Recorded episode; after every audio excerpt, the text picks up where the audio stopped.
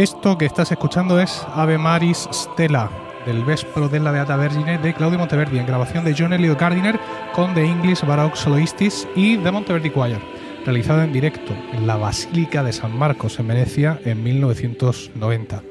Como toda la música que vas a escuchar en este podcast, este corte aparece en aplicación del uso justo o legítimo, recogido en la legislación internacional en general y en la europea en particular. Y esto es Ars Música de Emilcar FM en su capítulo 22 del 12 de diciembre de 2020. Yo soy Emilcar y este es un podcast sobre motetes, madrigales, maestros de capilla, juglares, ministriles, coros. En definitiva, un podcast donde vamos a hablar de música antigua. No somos el podcast más regular en publicación, literalmente casi que publicamos de Pascuas a Ramos, pero nuestra voluntad es inquebrantable y tratamos siempre de aportar algo nuevo, algo interesante cuando publicamos algún capítulo.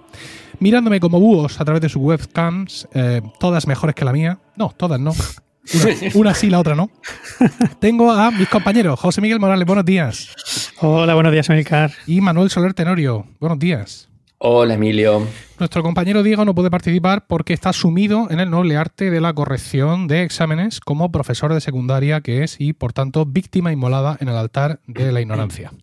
Eh, estaba escuchando eh, esta, esta pista ahora aquí al principio y es curioso porque ahora la escucho y, y pienso también o comparo con la nueva grabación de las vísperas que hizo Gardiner hace no mucho, no sé si la tengo por aquí, Sí, la tengo por aquí.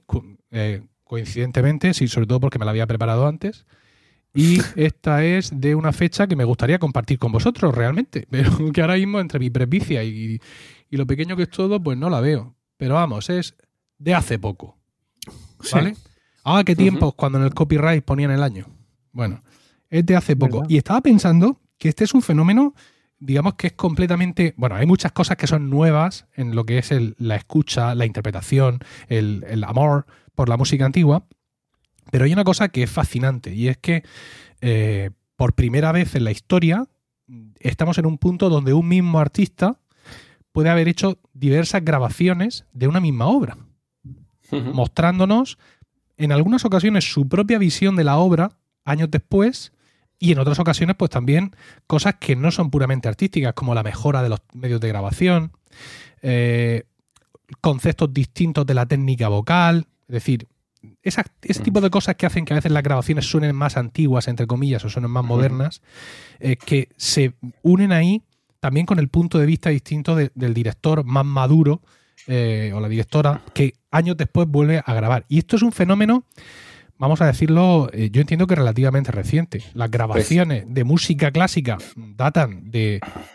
eh, ¿no? 1930, por así decirlo, posiblemente, las, digamos las que ya permanecen más estables en el, en el repertorio, pero ahora por primera vez, eh, a finales del, siglo pasado, principios de este en el que estamos, es cuando podemos disponer, por ejemplo, de este ejemplo, ¿no? de Gardiner, que ha grabado dos versiones de La Pasión según San Mateo, que ha grabado dos versiones de las vísperas y esto es un elemento adicional, Manuel, a, toda, digamos, la discusión sobre el legado grabado que nos dejan los artistas. Pues te vas a enfadar un poco conmigo. ¿Por qué?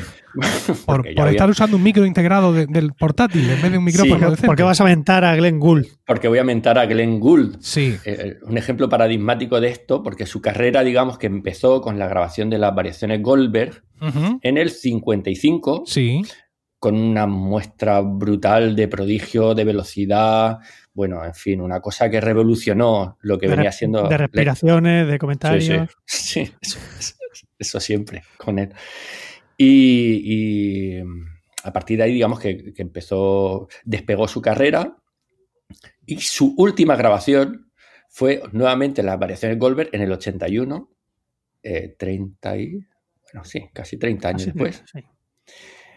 Y lo hizo totalmente distinto. O sea, totalmente distinto. Mm, dura la grabación como el doble. Y bueno, hay un vídeo súper chulo en YouTube, si lo queréis ver, es pues, con su sillita de mimbre con la que siempre tocaba y con sus, bueno, con sus cosas. Si no conocéis a Glenn Gould, es todo un personaje. Y, lo que digo, una diferencia abismal de, una versión a otra. Claro, pero estamos hablando de, Glenn Gould, que como tú bien dices, era un, un intérprete como muy, muy especial, ¿no? Muy, muy particular y era él, él en sí mismo, con lo cual había una necesidad también por su parte seguramente de mostrar nuevas versiones de mostrar cómo él mismo había cambiado. En una grabación como esta de las vísperas de Monteverdi o en una regrabación de cualquier sinfonía de Mahler, aunque en principio son nombres que no debo de pronunciar aquí, o, de, Beethoven, Beethoven ya un poquito sí, eh, no es solo la visión que tú tengas como director, eh, tienen muchos más elementos por medio que te pueden cambiar la historia. Es decir, no es solo un intérprete de teclado eh, grabándose las mismas cosas años después, sí, es él puro y duro. Más allá de que el micrófono ahora mismo sea un poco mejor. Pero cuando es toda la orquesta, el coro, no sé cuántos, hay muchos más elementos.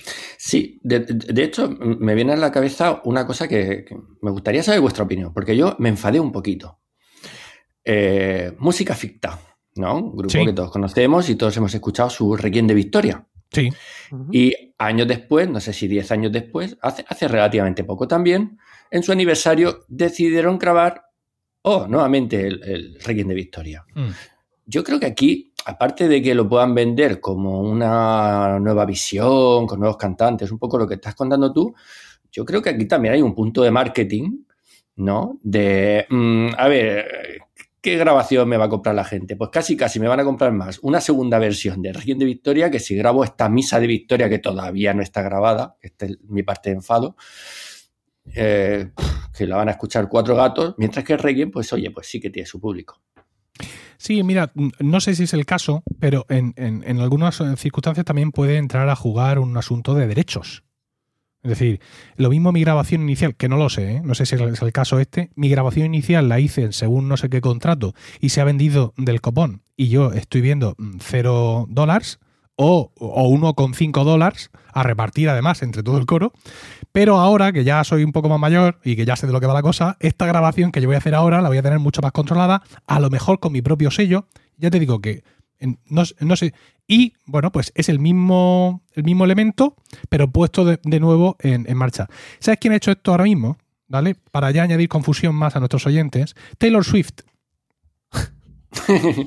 Taylor Swift, los primeros temas de su carrera, la juanquearon a la pobre entre el, el, asistente, el manager y no sé cuántos, y ella no tenía los derechos de esas canciones. Entonces hace poco ha hecho una regrabación de muchos de aquellos temas e incluso ha pedido a, los, a los fanses que cuando vayan a escuchar esas canciones, o por supuesto comprar, comprar mis hermosos jabalíes, ¿no? Que compren el disco, pero cuando van a escuchar la música en las plataformas de streaming, que las versiones que escuchen que sean las nuevas. Ya. Porque es donde ella trinca un poquito más. no, un poquito más, no. Trinca. Todo. algo. No como todas aquellas que se le están llevando los otros, ¿no? Pero a mí me parece fascinante todo esto, ¿no? Como el siglo XXI, la parte puramente musical es efectivamente una parte, ¿no? Y luego hay cantidad de factores que se añaden, ¿no? La música como negocio y todas estas cosas. Sí. ¿Tú has escuchado la, segunda grabación del, del Requiem? ¿De música ficta? Yo es que no la he escuchado. Creo que no. Ah, pues o lo mismo, lo mismo, en su día la escuché una vez, pero no, no tengo una opinión. por saber si había diferencias en la interpretación. Bueno, yo ni siquiera sabía que existía, así que me comprometo desde este micrófono no integrado en mi ordenador a eh, escucharla e incluso proponeros. Eh, Podemos hacer un capítulo hablar sobre ella. Sí. el próximo capítulo de la música, que será seguramente en Semana Santa, sí. podemos hacer uno sobre el Requiem de Victoria o incluso. sí. No os cachondéis porque eh, Gelado, José Antonio Gelado, que es el, el, autor del primer podcast en español, es decir, el, padre del podcast en español, tenía un podcast anual. Tenía un podcast, eh, su, podcast, ese podcast primero que creo, se llamaba Comunicando, era un podcast sobre tecnología y tal, y luego tenía Comunicando Música, creo que era el nombre, y era un podcast que anualmente, con una periodicidad tremenda, en concreto 365 o 66 días, salía el podcast. O sea que... Bueno, eh, gran confusión ahora mismo en la audiencia, porque hemos empezado y media res porque hoy vamos a hablar de, Navidad, ¿vale? Eh, en concreto de la música que escuchamos en Navidad, en nuestro caso, mucha música, pero en mi caso en concreto, una lista de reproducción que he compartido muchas veces con música antigua, eh, renacentista, barroca, etcétera, de temas eh, navideños o en muchas ocasiones también temas dedicados a la Virgen María, que para el caso muchas veces es lo mismo. Entonces, pues había surgido mm, la idea por parte de Manuel de coger esa lista y darle un pequeño repaso eh, y ver qué ponemos, qué quitamos o hacer algunos comentarios. Por supuesto, esa lista os vamos a dejar enlaces porque la, tengo en Apple Music y la tengo o la voy a tener en Spotify. Voy a intentar crearla en Amazon Music, aunque no os prometo nada. Eh, y bueno, para que podáis eh, disfrutar un poco también de, esa lista. Antes de, comenzar, esa lista que ya la conocéis vosotros, Manuel y José Miguel, he de deciros que la lista que vosotros habéis visto no es la mía original. Mm. ¿Por qué? Porque claro, esta lista yo la he hecho, mm, la he hecho con la, con la música que tengo en mi biblioteca. Y muchas veces esa música de tu biblioteca no se corresponde con la música que está en la plataforma. Tú puedes tener, en mi caso, en Apple Music, unas canciones, las añades a una lista y cuando publicas esa lista, para que los demás la puedan ver, hay canciones que desaparecen. Porque están en mi biblioteca, pero no están en Apple Music. Oh. ¿Por qué? Pues por una cuestión de, cómo está, porque yo eh, esa, esa, música de mi biblioteca yo la importé del CD en tiempos milenarios y no encajan bien los títulos y Apple Music no se da cuenta de que es una pista que efectivamente él ya tiene en su repertorio o porque son grabaciones de Ars Música de nuestro oh. coro. Oh. Entonces, yo aquí tengo eh, en la lista mía tengo nuestros grandes éxitos navideños, eh, todo cuanto pudo dar, eh, es nacido, el din, din, de la bomba, pues adiós humano vemos, el fuego, ensalada de Mateo Flecha, hay mi Dios y algunas piezas más que evidentemente pues no se pueden no, no puedo compartirlas porque no están publicadas en Apple Music, entonces no sé qué hacer con esto. No sé si añadir a la lista resultante versiones equivalentes por grupos profesionales o dejar ese hueco en sus corazones. Eh, eh, la pista que habéis escuchado al principio, Ave Maris Estela, está en mi lista de reproducción porque, como os decía, eh, aquí en esta lista he metido música netamente navideña o algunas obras, algunos motetes que por su temática mariana pues son análogos. Y dicho lo cual, pues eh, empezamos, por ejemplo, Manuel, ¿alguna apreciación, alguna observación, quejas, sugerencias? Bueno, lo primero con respecto a lo que acabas de decir es que me tranquiliza porque había algunas piezas que yo he echado mucho en falta en tu lista. Yo, ¿cómo puede ser? ¿Cómo puede ser que no haya ninguna ensalada en, una lista de Navidad? Cierto. En una lista de Navidad de Emilio. Y, y ahora ya que me explicas eso, pues me quedo más tranquilo. Muy bien. Venga, tengo un par de preguntas que hacerte, Emilio. Venga. A ver, la primera, ¿no se te hace raro mezclar sacro y profano en una misma lista a la hora de, escuchar? Sacro y profano. ¿Qué, decir que, ¿Qué entiendes por profano? Bueno, por profano. Yo creo que te refieres más bien a música en latín y música en lenguas vernáculas. Sí, motetes con música más, popular. más rítmica, más popular. A ver. A la hora de escucharlo, no, no es que no se me haga extraño, es que esa ha sido mi vida. Quiero decir, si tú repasas los programas navideños de Ars Música, los que eh, nosotros hemos hecho en concierto, tarea que no te va a resultar fácil porque he sido, como bien sabes, y, me has, protestado muy negligente en documentar eso en condiciones, nuestros programas navideños muchas veces eran así. Eran una mezcla de motetes con, eh, con música más rítmica, más ligera. Entonces, claro, yo he dado esa medicina a nuestra audiencia nos la hemos dado porque muchos de esos programas los hemos creado entre, entre, entre, entre algunos de nosotros. No ha sido que yo apareciera de pronto con una lista, alguna vez sí, pero generalmente han sido cosas eh, consensuadas, debatidas, incluso con negociaciones duras, eh, a última hora de la noche, con Brexit, eh, venga, cedo este motete y admito tu todo y a cambio tú me das no sé cuánto y la gente nerviosa esperando al final que saldrá. Entonces, claro, a mí eso no se me hace, fíjate, no se me hace extraño el, público ha reaccionado muy bien, siempre en directo, ante esas cosas. Eh, pero realmente no me he parado, José, quizá he sido egoísta, no me he parado a pensar en el oyente de la lista de reproducción que puede decir, pero ¿cómo? Están mezclando motetes. Cuando vas en un coche, te, da igual que salga un motete que que salga el torillo. Escucha, de hecho, habrás visto que. salga el, motete o salga el torillo. Efectivamente. El, orden de la lista, no sé si te has dado cuenta de que no está muy cuidado. Y yo además la escucho en modo aleatorio. O sea que, que me da todo igual porque son piezas que tengo tan interiorizadas, son, es música que está conmigo desde hace tanto tiempo que, incluso la, escucho cuando no está sonando. Así que en ese sentido, pues sí, a mí sí me da igual. Es un, es un, es el contraste del barroco, ¿no? Es contrastar el, motete con el, con el torillo. Es una. El motete renacentista, contrastarlo con el villancico barroco. Ahora, pues queda un programa barroco en su esencia. O sea que a ti también, José Miguel, te, mola eso. Sí, bueno, yo realmente como tú también lo he mamado desde, desde mi más tierna adolescencia, pues no, me resulta en absoluto, en absoluto raro. A ti sí, por lo que veo, te choca, Manuel. Mm, pues el caso es que ahora que lo comentáis, mm, cuando lo hemos cantado me ha parecido eh, aunque quiero recordar que siempre había como una primera parte así como de motetes y que luego ya cambiábamos el chip. O, no, o lo tengo yo cambiado esto y íbamos mezclando. Eh, hemos hecho de todo. Eh, sí es cierto, o sea, tu, recuerdo no es malo. Hay, hay, algunos programas que eran así, pero los últimos programas, por así decirlo, yo pienso que sí tenían esa, esa mezcla, mm, esa alternancia de, de, piezas. Bueno, me, ha, sorprendido. Realmente tampoco me ha molestado, ¿no? Pero sí que me ha sorprendido un poco. Y en general, yo también quiero recordar que cuando mm, le dedicábamos más tiempo a preparar la Navidad, de esto que empezábamos, volvíamos del verano y empezábamos a preparar Navidad, solía haber más porcentaje de motetazo. Sí. Que cuando hacíamos una Navidad un poco más precipitada, mm. que entonces tirábamos del villancico, del villancico más, más ligero. Normal, por otra parte. Mira, no sé si es nuestro último programa navideño, porque como he dicho, he sido negligente a la hora de recopilar esto, sobre todo últimamente. Mm, no, no lo sé, ¿eh? Si es un programa, eh, creo es posible que sí. Fue de diciembre de 2016. Se llamaba Van Tres Reyes a Adorar y en este programa es como dice Manuel. Hay tres motetes al principio, que son Rorate Chelly de Bird, Audivi Bochen de Taverner y el Ave María 4 de Busignac. Y luego todo lo demás son eh, son piezas en lengua vernácula, en, español en concreto. Hay villancicos españoles y al final dos piezas de música navideña sudamericana. Es un programa que está así como muy estructurado. Pero yo sí recuerdo a ver que, hubiera programas donde mezclábamos más, quizás siempre con, cierto, con cierta intención de orden, porque yo soy en ese sentido muy cuadriculado, pero, pero sí. Bueno, otra cosa que quería preguntarte.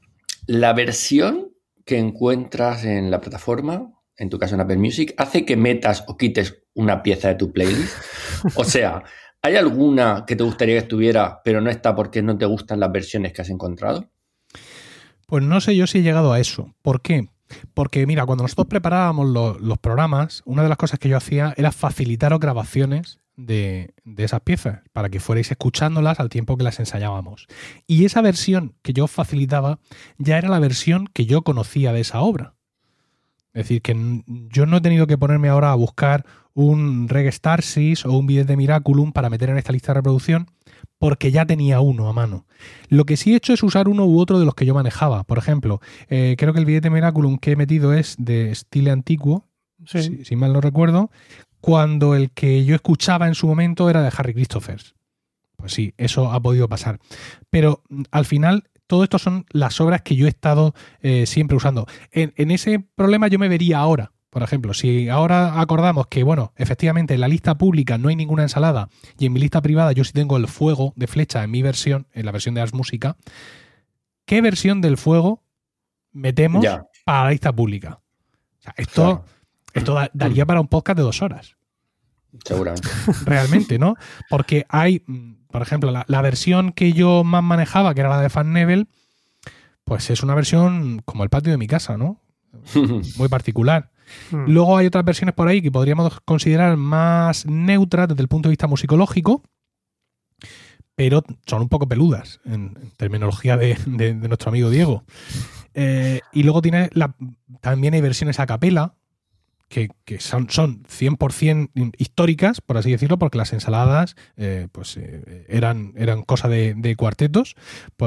Eh, pero luego esas versiones a lo mejor no son tan, no sé, no sabría deciros, tan, tan, tan comestibles, ¿no? Para, la audiencia en general, que si tú le metes pues, pues, lo que conocemos, pues todas esas repeticiones instrumentales, las percusiones, esto, lo otro, más allá, parece como que se come mejor, ¿verdad? Entonces, pues mm, sería una, una, decisión a tomar ahora, ¿no? Para sustituir esas piezas que yo tengo en mi lista grabadas por nosotros por piezas de, grupos comerciales, porque muchas veces también la versión nuestra, en muchas de estas ocasiones, es la versión que se me queda eh, grabada a fuego. Claro. Claro, esa, era una pregunta. ¿No, no prefieres nuestra versión? pero ahora ya me ha quedado claro que sí prefieres nuestra versión a algunas de las que hay por ahí pero que no la puedes compartir porque, claro. A ver, la prefiero en algunas ocasiones como a la legua, claro, porque en muchas ocasiones nuestras versiones no son solo el fruto de mi visión como director, más o menos imperfecta. Son encima vuestras voces, fantásticas voces, maravillosas, las voces de mis amigas y de mis amigos. Y es, digamos, aquí la nostalgia que me da un golpe en el, en el corazón. Quizás no debería permitírselo, pero es así como ocurre porque automáticamente me voy a ese año, me voy a ese momento me, recuerda a la escena, ¿no? Eh, me recuerda a nosotros en ese momento, nuestra, nuestra inocencia, nuestra sabiduría, nuestras intenciones, pues todo lo que tuviéramos en ese año. Y claro, eso, eso es algo muy importante que además no es transmisible, porque yo puedo coger estas piezas, no sé si las tengo ya en archive.org, y enlazárselas a la gente para que las escuche. Pero ellos no van a percibir todo eso ellos van a percibir pues una pieza con tempos irregulares, donde lo mismo la afinación, bueno, pues ahí está, o si no se le supone. Sí, y la grabación de aquella manera. Y la grabación de aquella manera, ¿no? Con unos micrófonos buenos, o a lo mejor la grabadora puesta no sé dónde, o lo mismo lo grabó alguien desde el público y hay un niño al lado diciendo, ¿cuándo nos vamos? claro, y yo todo eso al final pues no lo escucho. yo, yo escucho directamente la música. Pero sí, claro. Y, y aparte nuestras versiones, insisto, no es solo eso, no es solo mi punto de vista, sino que también son el resultado de escuchar todas las versiones de, los demás. Y decía, ah, pues me gusta esto que hace este, me gusta esto que hace otro, este otro, y esto no me gusta como lo hace ninguno, y aquí he llegado yo con todo mi arte para, hacerlo como a mí me apetece. Sí, a mí me pasa lo mismo. Escuchando esta lista me, he puesto muy nostálgico, porque yo, ah, no, no, sé si lo hemos comentado alguna vez, yo nunca escucho nuestras grabaciones. O sea, yo tal cual lo canto, pero con, vocal, con el coro que yo dirigía, me pasa igual. O sea, yo lo grabo, lo disfruto muchísimo, digo, uy, qué bien lo hemos hecho, y ya nunca jamás lo vuelvo a escuchar. Entonces, cuando en ocasiones como esta, de repente escucho una pieza que hacía años que no escuchaba, bueno, me pasa como a ti, Emilio, de repente te acuerdas, ay, si en el coro, son lagrimones, corren por sus mejillas. Si en el coro estaba no sé quién y no sé quién. No es aconsejable esto, ¿eh? Porque eso, en nuestro coro ya no funciona, con lo cual, gran dolor y grandes lágrimas cuando te acuerdas. Y, creo que Manuel, tú sigues cantando. Eh, sí, sí. Pero no puedes cantar ahora. Porque, sí, sí, estamos porque matas, matas a la gente, al, lado de ellos. Estamos, estamos haciendo ensayos muy comedidos, con ah. mascarilla, con muy poca gente. Sí, pero vamos, eso Pero vamos, sí, no, es lo mismo ni, ni, de casualidad. Entonces, es doble apretón de corazón, ¿no? Recordar, O sea, no solo perdido, sino que mal lo que además tampoco podría hacer. por mucho, si yo si con lágrimas en los ojos levanto el teléfono y llamo a todo el mundo, ¡vamos de nuevo, volvemos! no, tampoco puede ser. Tampoco. ¿Por Riverside? ¿Podemos, ¿Podemos grabar por Riverside? Es que es absolutamente imposible, ¿no? Yo he escuchado algunos podcasts de, un director de coro argentino, lo pongo ahí en las notas del programa, que tiene un podcast eh, donde va explicando técnicas de ensayo y tal, está súper bien. Y explicaba en uno de los podcasts cómo hacían los ensayos por, por Zoom, ¿no? Cómo se habían organizado él con sus asistentes, cómo lo hacían por, por cuerdas, cómo hicieron su primera grabación de una de, de, y para luego montarla toda, en fin temas complejísimos, pero claro, hay muchos coros que no, que no han querido parar, o incluso a veces hay coros que no pueden parar, por el motivo que sea, porque hay un tío que está cobrando y le están pagando, pues él dice, bueno, aquí seguimos ensayando y aparte os ponéis delante de la cámara y cantáis, que eso la, cabeza os la, os la, alivia un poco, ¿no? Por así decirlo. Y la gente se le ocurra mucho. ¿eh? Yo no sé si nosotros hubiéramos sido tan disciplinados para seguir ensayando, ¿sabes? A través de, de, de, videoconferencia o de lo que sea. Pero un rollo. Bueno, no sé. En fin, pues nada, esas eran las cositas que, quería preguntarte. En general, he disfrutado mucho tu lista, aunque a mí la música de Navidad no es mi, no es mi fuerte. Yo soy más de, Semana Santa y de... Oh, qué bien, llega el 2 de noviembre, a ver qué requiem me escucho este año. Yo, fíjate que, que, a lo mejor es sí en la época donde escucho más donde escucho más música más música clásica porque precisamente por esta lista porque es muy fácil, digamos, o sea, tengo el, vínculo afectivo, el vínculo religioso, el vínculo festivo y la lista de reproducción. ¿no? Y aparte tengo dos. Tengo esta que es Early Christmas y luego tengo la que tiene música más moderna y convencional que se llama Blanca Navidad. Como veis, para el tema del, para el tema del naming soy un, soy un crack. Y esa es la que los niños ¿Dónde está María Carey? Ahí, ahí es por supuesto. Tendría que meter aquí a María Carey también. Porque Yo echaba en falta a María Empieza a hacer música antigua también. Entonces, esa lista de Blanca Navidad es la que pongo cuando voy con los niños en el coche. ¿no? Y se la alterno con esta porque al final son mis hijos y tengo la responsabilidad de educarlos. Entonces, pues para mí es un recurso muy habitual y también me gusta escuchar el, oratorio de Navidad y la mm, Christus, eh, Christen Etzen diesen Tag de, de Bach también, la cantata 160 y algo. No puedo fallar con, esa, ¿eh? Y, sí, sí, es una, es una época para mí más, más recurrente en ese sentido. Incluso fíjate más que, que en Semana Santa, donde también tengo mis costumbres y mis tendencias, pero ahora para mí muchísimo más. No sé, José, si coincide. No, no sé yo si, si escucho más, más música de este tipo en, en Navidad. Lo que sí mm, no he podido evitar pensar cuando has empezado a enumerar las cosas que cantas es el Mesías.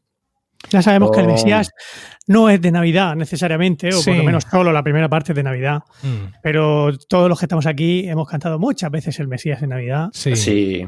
Y, y- y yo, yo personalmente no, no puedo evitar también, cuando llegan estas épocas de Adviento, no puedo evitar que, que el, el dedo se me vaya hacia, hacia la playlist del, del Mesías.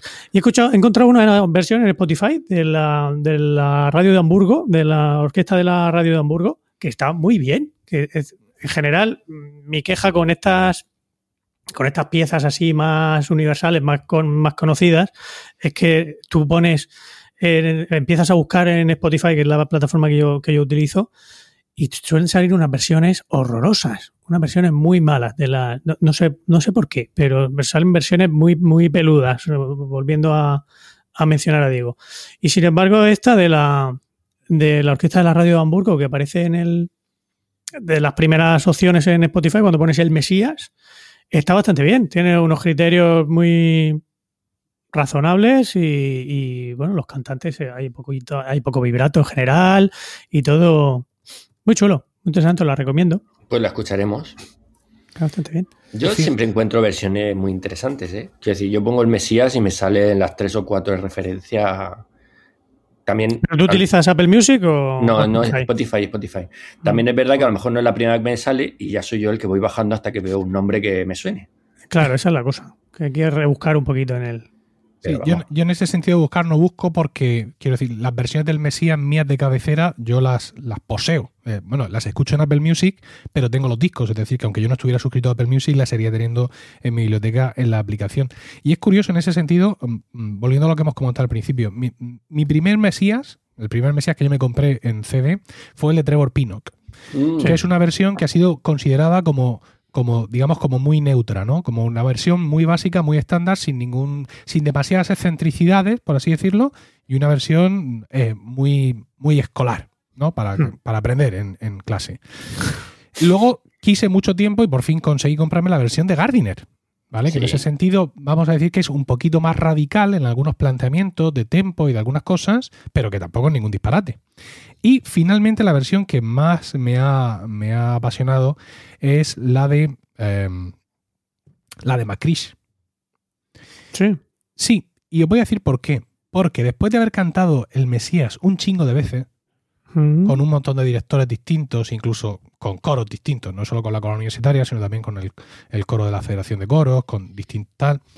Al final mm, me ocurre un poco como con la música de esta lista. Hay cosas que tengo tan interiorizadas que yo las escucho y lo que escucho es la partitura per se, independientemente del, del coro.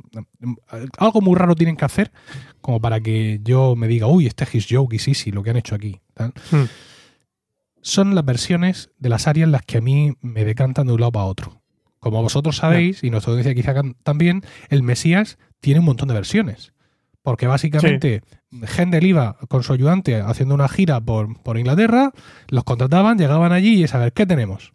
Bueno, pues tenemos el coro, tenemos esta orquesta, hay que contratar alguno más porque esto realmente no toca muy bien. ¿Va a tocar usted el órgano? Sí, yo voy a tocar el órgano. Y los solistas, pues mira, este tenor que está casi siempre borracho, la soprano que es un poco una fónica y, y el bajo que mejor no le pidan mucho. Y entonces Händel, ¡ah! a toda velocidad, tenía que reescribir o adaptar piezas haciéndolas menos exigentes Para lo que había. o incluso adaptándolas a otro tipo de tesituras. Sí. Y eso para los frikis de, de- de esto es, es la gloria, ¿no? Eh, Por ejemplo, en el, en el de la radio de Hamburgo este que os comentaba, Ajá. el Bad Byte han grabado la versión de para abajo en vez, de, en vez de la contratenor. Lo cual, para mí personalmente, es una pena, porque yo soy un gran amante del, del- de, esa, de esa área para contratenor, pero, pero aquí hacían la versión para abajo, que bueno, también es una cosa exótica. Claro, Esa no, no la he escuchado yo. Por bajo. Pues mira, ahí lo tienes. yo también soy un gran amante de la versión para contratenor, mm, que es, digamos, la versión más estándar que han venido grabando los grupos en sus grabaciones, hasta que escuchar la versión de soprano en la versión de McCrease. Ya, es verdad, es verdad, lo tiene para Eso soprano. ya mm, es algo que no es de este mundo. Entonces, eh, pues eso, muchas veces elijo la versión o incluso elijo la pieza, también un poco acorde a lo que decías antes, Manuel, aquí, aquí sí, por qué versión hacen y por cómo la cantan. Porque además, como yo he sido muy estudioso del Mesías en ese sentido, me gusta mucho buscar lo, exótico, ¿no? Por ejemplo, el, el coro Break Forth into Joy, eh, que sustituye, precede al área How Beautiful Are the Fits, eh, que a veces es un solo, que a veces es un dúo. O sea, ese trozo ahí tienes para hacer grabaciones ad infinitum, ¿no? Y ese coro Break Forth into Joy es un coro muy poco, muy poco grabado y siempre que lo encuentras por ahí, pues la verdad es que es un, es un auténtico disfrute. En ese sentido, también la versión de Pinnock tiene las versiones más estándar, más habituales, con la excepción de eh, Way to the Nations. ¿Es Way to the Nations? ¿O no? De Trumpet Esa es Shall la- Sound. ah. De Trumpet Shall Sound hacen la versión corta. Ah, qué pena. Sí. Es la única cosa así medio rara, pero en el- todas las demás piezas hacen, digamos, el Mesías más estándar, el Mesías con el que te vas a encontrar si pudieras ir a un concierto. Eh, esa es la versión de, de. Pinnock. Y alguno dirá, ¿no hay nada del Mesías? No, en esta lista de reproducción no hay nada del Mesías porque aunque hay algunas piezas barrocas, pero no eh, son de primer barroco o, o algo así. No he querido irme al... a- a- Sí. no, no está aquí Bach ni Händel. De todas Ni- maneras, Ni Telemann, ni Vivaldi, ni, ni nada de esto. yo lo veo bien. decirlo. Quiero decir, esto es un recopilatorio y el que quiera escuchar el Mesías, pues se escucha el Mesías, ¿no? Que merece una escucha aparte Sí, sí, lo, individual. lo he omitido en mi repaso anterior, José, pero sí, también, por supuesto, escucho el Mesías en... Eh, no, no- no quería ser yo el que trajera aquí a. el que convirtiera, el que cambiara el tema del, del, del podcast, básicamente. Pero No, es verdad bueno. que para mí es importante. Sí. Claro, pero, pero es que está muy bien. Escuchad esta lista de reproducción y luego escuchad el Oratorio de Navidad, el Mesías y, y Christian Y- Nelson Disentage. Y, y ya se te acaba la Navidad, ya, con eso. Efectivamente. o sea, de, de hecho, mira, día 12, vas tarde. O sea, ahora mismo estás yendo tarde ya con todo esto. Recuerdo un año, eh, así por estas fechas, me tocó hacer un viaje a Ciudad Real en coche, por cuestiones de trabajo, y me, me puse ahí el, el Mesías a, toda leche en el coche, a can- cantando la voz en grito, y oye, en cuanto me, me, me vine a dar cuenta, estaba ya llegando a Ciudad Real. Fue una cosa estupenda, fue muy, muy divertido. Es decir, que el Mesías nos permite incluso viajes en el tiempo. Sí, sí, sí, sin duda. Y del Ah, espacio, de Murcia a Ciudad Real. Oye, pues escucharé vuestras dos versiones. Que la- las dos que ha dicho Emilio al principio sí las tengo que escuchar, y Gardiner. Mm. Pero la de Macris, no sé si, si la escuché alguna vez, pero después de lo que has dicho, Emilio, le, le tengo que dar otra escucha. A ver.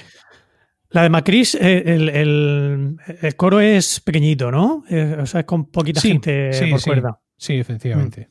Mm, No, es uno por, no es uno por cuerda, No, como uno hizo no, su pero- pasión según San Mateo. Sí, también pero es- dos o tres, tampoco sí, sí, tampoco más. son, son muchos más. Por Mm. cierto, hablando de- del Mesías y de conciertos, eh, nos comenté, pero no fue, no fue aquí. Creo que fue en Romanos, sí.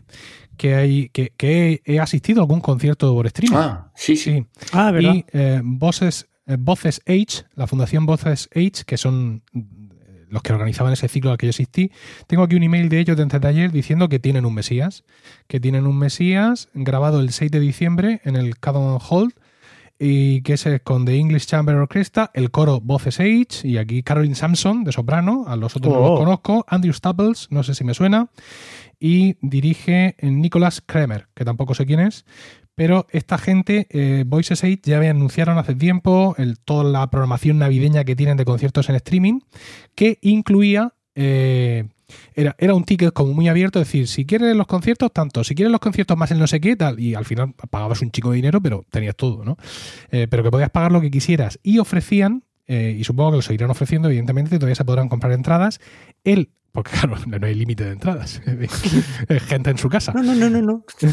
Se siente. Pues ofrecían, me pareció leer en su momento, el oratorio de Navidad, pero no como concierto, que, que te pones allí y te tiras dos horas y lo escuchas, sino que ofrecían cada cantata del oratorio de Navidad, son seis cantatas, cada una está diseñada por Bach para ser interpretada un día concreto Un día. del periodo navideño, y cuando comprabas la entrada para el oratorio de Navidad de Bach, no era de, de golpe. Bueno, sí, te puedes esperar que pasen todas y tienes un plazo para, y te la- para seguir escuchándolas tú, ¿no? O sea, no es o vas ese día y te pones delante del ordenador o lo pierdes, sino que tienes ahí un, un margen. Afortunadamente, pues también aprovechamos eso de la tecnología.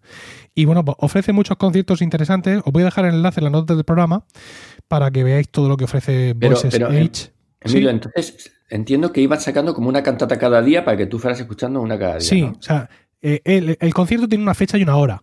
Sí. ¿no? Es al- el jueves a las 6. Y tú allí llegas a las 6. Hay algunos que son en directo y hay otros que, que han sido grabados con anterioridad. Eh, y luego aparte tienes un margen para poder escuchar todos los conciertos a los que dé lugar tu entrada. Yo, por ejemplo, el concierto que les escuché, que era un concierto de, de- de estilo antiguo, de música de Bird y de Talis, era el último del ciclo. Eh, y yo, claro, pagué la entrada solo de ese concierto y luego pude escucharlo después, pero si hubiera pagado todo el ciclo, aunque no hubiera estado delante del ordenador el día de autos, lo hubiera podido escuchar después y tenía cierto, cierto margen para, para poder hacerlo. Muy Lo bien. cual pues me parece, me parece genial. Me parece genial. Sí. La calidad del audio en el streaming era muy buena, la del vídeo también, pues tenía alguna cosa, evidentemente, pero la verdad es que en estos días encontrarte ese, ese alimento para el alma se están dando conciertos, evidentemente, algunos pues, observando muchas medidas de seguridad y tal, pero ah, no, no es lo mismo. No, es No lo es lo mismo. y no puede ni debe de ser lo mismo, evidentemente. De todas maneras, el concepto a mí me gusta mucho. Me vas a echar del podcast porque no paro de hablar de cosas que no tienen que ver con música antigua. Pero con los musicales, tú sabes que a mí me gustan mucho los musicales y hacen algo que a mí me parece súper chulo. Eh, que retransmiten un musical en el cine un día concreto a una hora concreta. Además, en todo el mundo.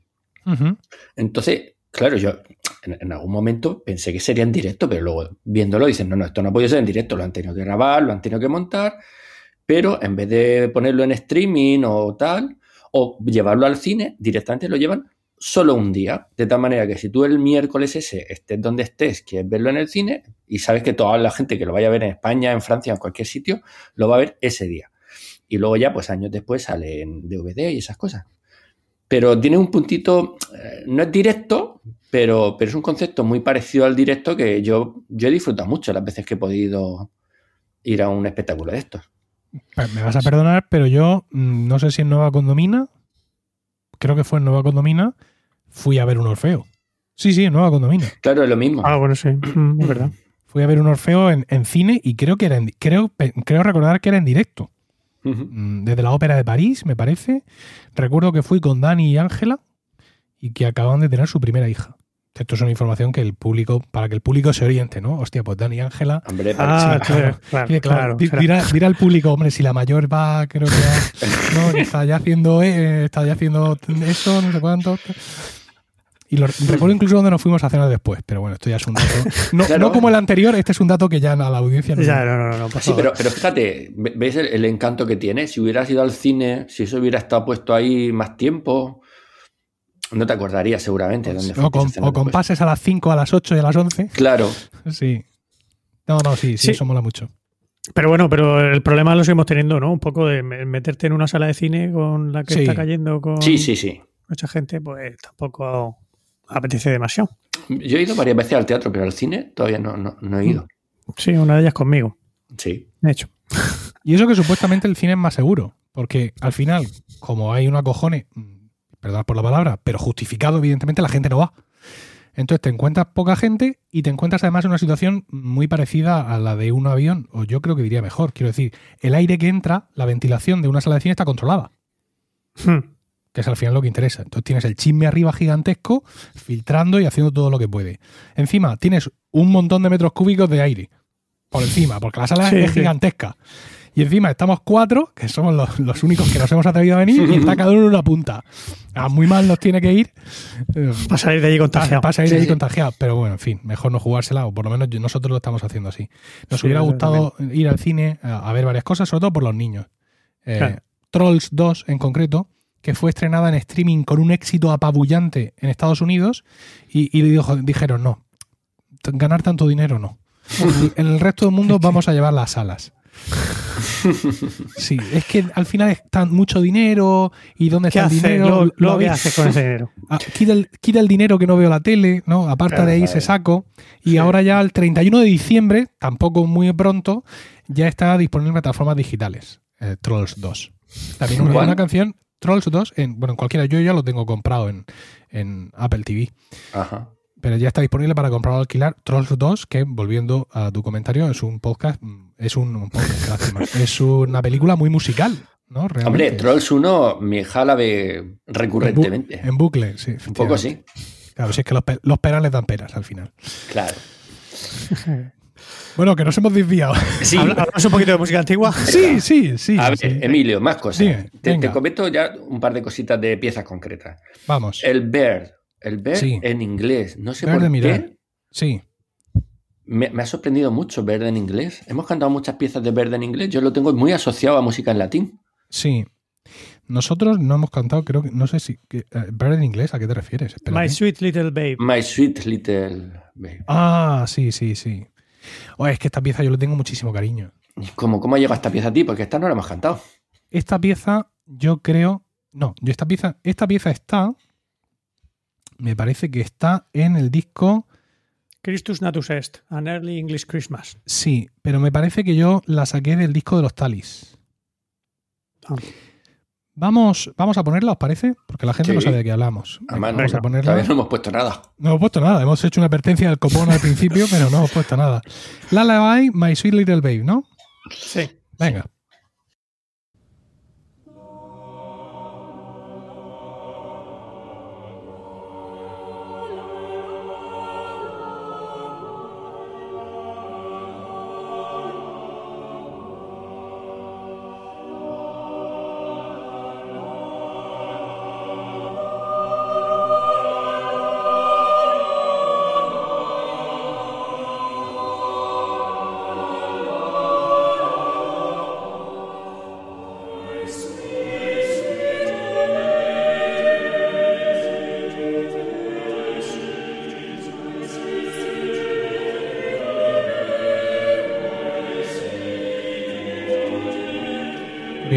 Gente se hace una idea de qué pieza es. Es una pieza que a priori debe de ser bastante conocida en- dentro del mundo anglosajón, ¿no? En cuanto a nivel de, de coros en general. Y yo la conocí porque no es esta la versión que yo he conocido, sino la que estaba en el fantástico disco de los Talis, Christmas Carols. Y esta pieza le gustaba muchísimo a Paco Pérez Cartagena. Y supongo que le seguirá gustando. Nuestro compañero Paco Pérez Cartagena, compañero del coro, y que también está aquí en Emilcar FM grabando Están locos estos romanos.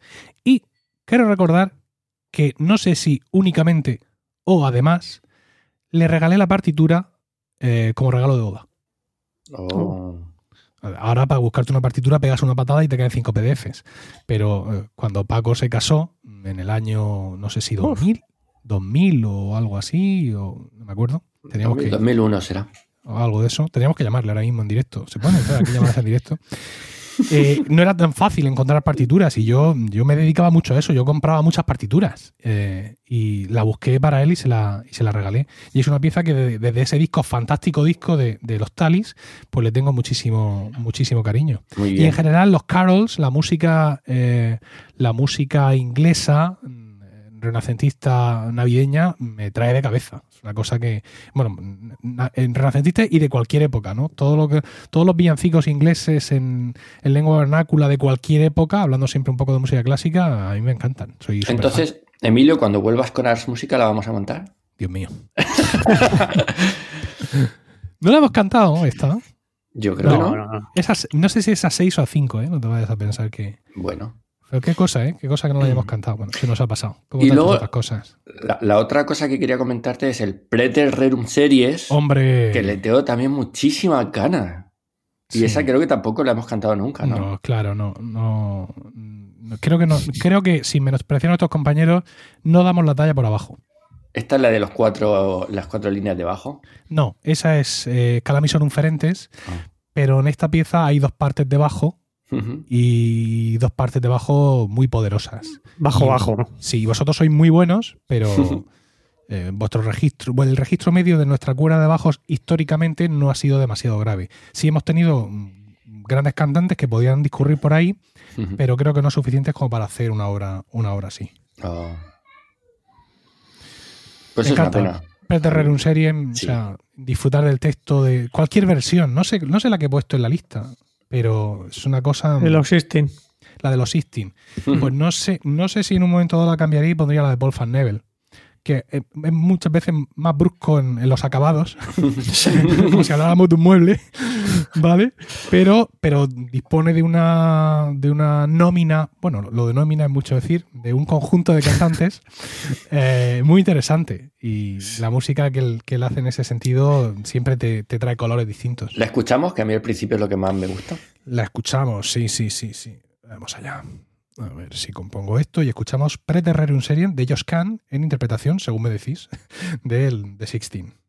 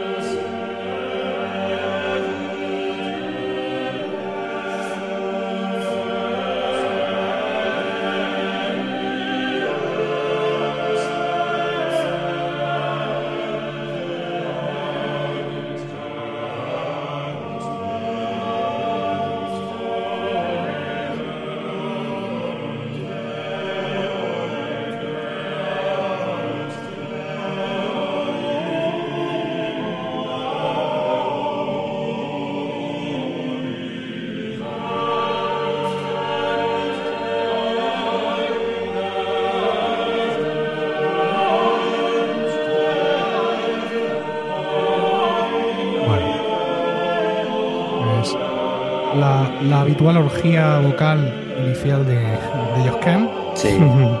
Eh, y, ya te digo que no es por falta de, cualidades en general, porque nosotros hemos cantado música de Kahn que tiene este tipo de, complejidades y la hemos defendido bien. El Estaban Matter, por ejemplo, aunque tuvimos alguna historia en algún concierto.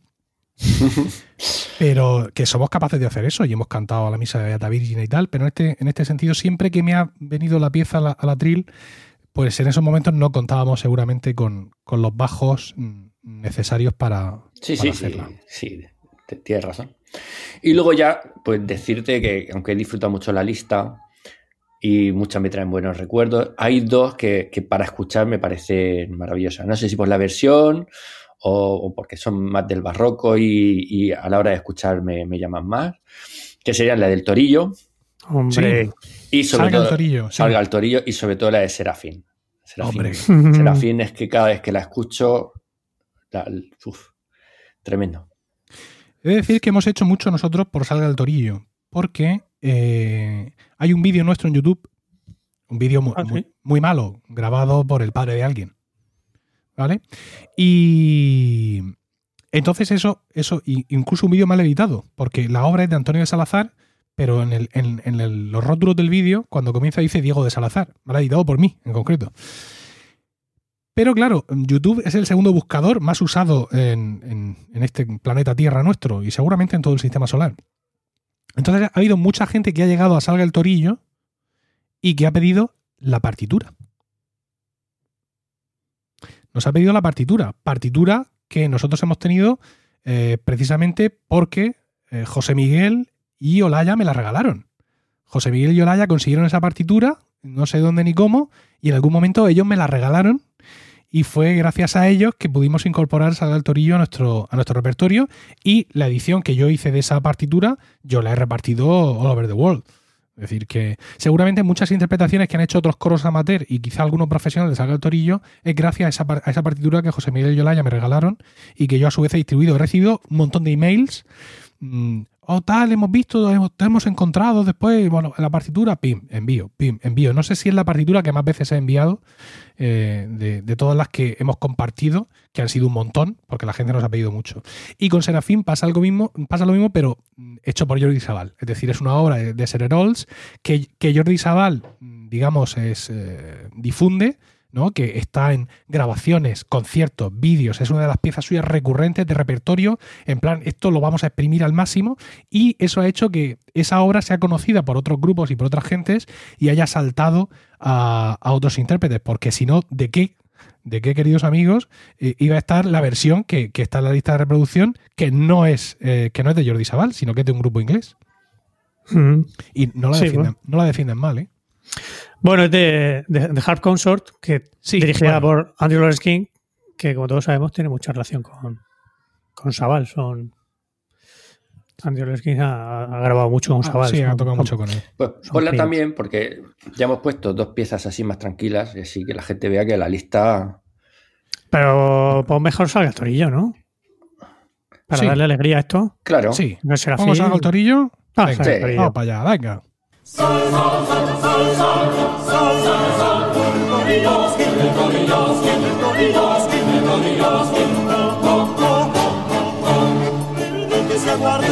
Que espere, espere, que que.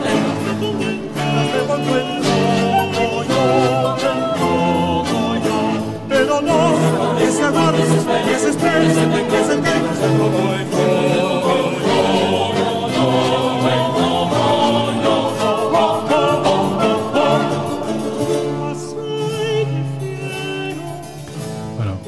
Voy a ir cortando porque si no. Si no todo el rato. Sí, sí, sí. Y fíjate, eh, aún escuchando esta versión y siendo esta la que tengo aquí puesta, ¿no? La, digamos la versión con la que nosotros conocimos la, la obra del ensemble Lima, yo la escucho, escucho esta versión que es la que yo suelo escuchar y yo eh, escucho el pero no de Andrés, de Ángel, perdón, de nuestro compañero Ángel, escucho el solo de alto de, de Irene Sí, sí, sí. y el solo de soprano de, de Rocío. Es lo que, Lo que te viene, tía. y, y nuestra, y nuestra imperfección también a la hora de hacer esta, esta obra, ¿no? Esta es, ho- hoy la iba escuchando en el coche, esta mañana, cuando a horas intempestivas he tenido que llevar a mi hija a, a la reunión de los scouts.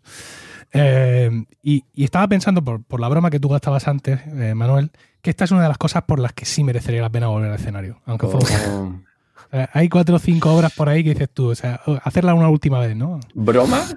¿Eh?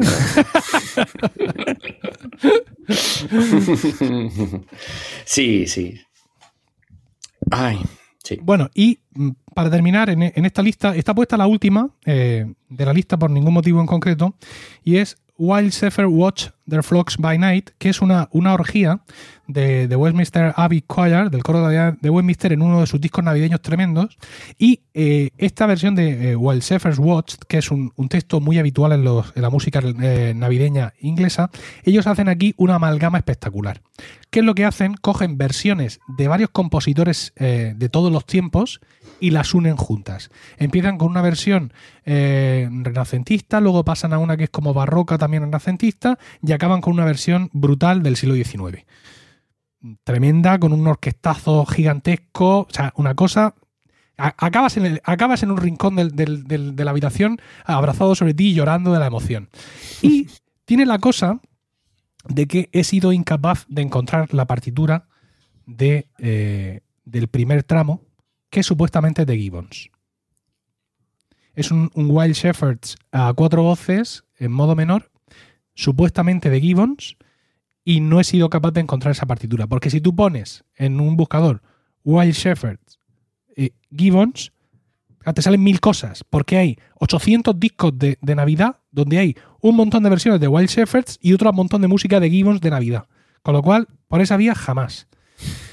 Incluso he preguntado a algunos de, los, de nuestros conocidos en el mundo coral inglés y tampoco han sabido, eh, han sabido orientarme. Y es una de las, de las pocas partituras que históricamente he querido buscar, eh, de las que nosotros hemos escuchado y tal, y que no he conseguido encontrar. Eh, eran, eh, eran dos. una era de Lasso, que no era navideña, que era. Eh, el, ¿Cómo era aquella? La del telar. José. Eh, Yo vi un día, yo vi- un día a un joven yo vi un tejedor. joven tejedor. claro. Sí, sí. que- amigos, es que quizás no, no ocurrió en vuestra ciudad, pero en- al menos en Murcia se cogieron muchas piezas renacentistas y se les tradujo todo el texto, aunque no tuviera nada que ver. ¿Vale? Entonces hay mucha música de Lasso y otros compositores que aquí mercedan a nuestros profesores de canto coral que hicieron muchos libros de- para el conservatorio, conocemos en español y nada más. Entonces esta es una de ellas. Era de Lasso y era yo vi un día a un joven tejedor. Y claro, ¿cómo, cómo buscas tú esto? ¿Cómo buscas tú eh, eh, el original de esto, la partitura? Pues no sé cómo, No sé cómo, pero la encontré. La encontré en francés, la tengo ahí guardada para que cuando llegue el momento, dentro de Mm. muchos años, me la impriman y me la echen a la caja dentro conmigo. Bueno, pues este Wild Shepherds en modo menor de Gibbons no ha ido nadie. ¿Puede ser, Emilio, que esta no esté en la, en la lista de Spotify? Puede ser que no esté en la lista de Spotify porque a lo mismo es uno de estos discos. Oh. De hecho, no sé si siquiera si está en la Sí, lista no. de, de- de Apple Music. Porque claro, como yo lo que tengo delante es mi lista Ya. Original. la sí. original, pues eh, la tengo. Pero en cualquier caso voy a dejar el enlace a Wild Shepherds en las notas del programa. Ah, pues déjalo que. En las notas del programa. ¿Qué más he dicho que iba a dejar? No me acuerdo. Yo creo que no he Uf. dicho nada más. Pues luego Sí, te algo- escuchas el podcast. Es justo, sí. Bueno, si os falta algo, lo pedís. Eso, que, ta- que tampoco sois tantos escuchando esto. Creo que lo podéis pedir tranquilamente, ¿no? Hoy no, que la gente le enviara muchos emails. No, no, no. No creo, no. No. Aquí la norma del feedback del podcaster eh, se aplica a nivel estricto. Es decir, cuando el podcaster, un podcaster dice, muchos de vosotros me habéis preguntado, cinco. Han sido cinco. Si el podcaster dice, algunos de vosotros me habéis preguntado, dos. ¿Vale? Pero aquí es estricto en ese sentido. Pues ya estaría, ¿no? ¿O qué? Yo creo que sí. Yo creo que lo más importante es que la gente es- es- Escucha la música. escuche la música y yo creo Claro. que les hemos dejado con ganas. Yo creo creo que sí. José, más cosas. Tienen material, tienen material para, para trabajar y mandarnos todos sus comentarios. Claro, Muy bien, pues nada. Eh, Manuel, muchísimas gracias por estar aquí esta mañana. a vosotros siempre. José Miguel, muchas gracias. A ti, Emilcar, por reunirnos dos veces al año. Bueno, como no ha podido venir Diego, le debemos una y vamos a ver si no aguantamos hasta Semana Santa. ¿Vale? Venga, Vamos a ver si la, la ponemos antes. Pero bueno, en cualquier caso, esto ha sido todo en este vigésimo segundo capítulo de Ars Música. Muchas gracias por el tiempo que habéis dedicado a escucharnos. Esperamos de corazón que os haya resultado entretenido y saciante. Esperamos vuestros comentarios en emilcar.fm Ars Música, ya sabéis con V, porque somos así, donde también encontraréis otras formas de contactar con nosotros. Vamos a terminar el programa, sorpresa, eh, escuchando, vamos a dejar a. Estos no lo van a escuchar, a estos les corto la llamada ya y nos vamos a hacer, a hacer la casa que sábado por la mañana. Pero vosotros vais a terminar el programa de una forma que creo que ya ha terminado algún podcast de la música, que es escuchando una grabación nuestra, una grabación Hombre. navideña. Perdonadme, compañeras, pero vamos a poner pues No. adiós, pues adiós, nos vemos del cancionero de Belén. Nos despedimos entonces hasta el próximo capítulo y recordad lo que dijo Sancho: donde música hubiere, mala cosa no existiere.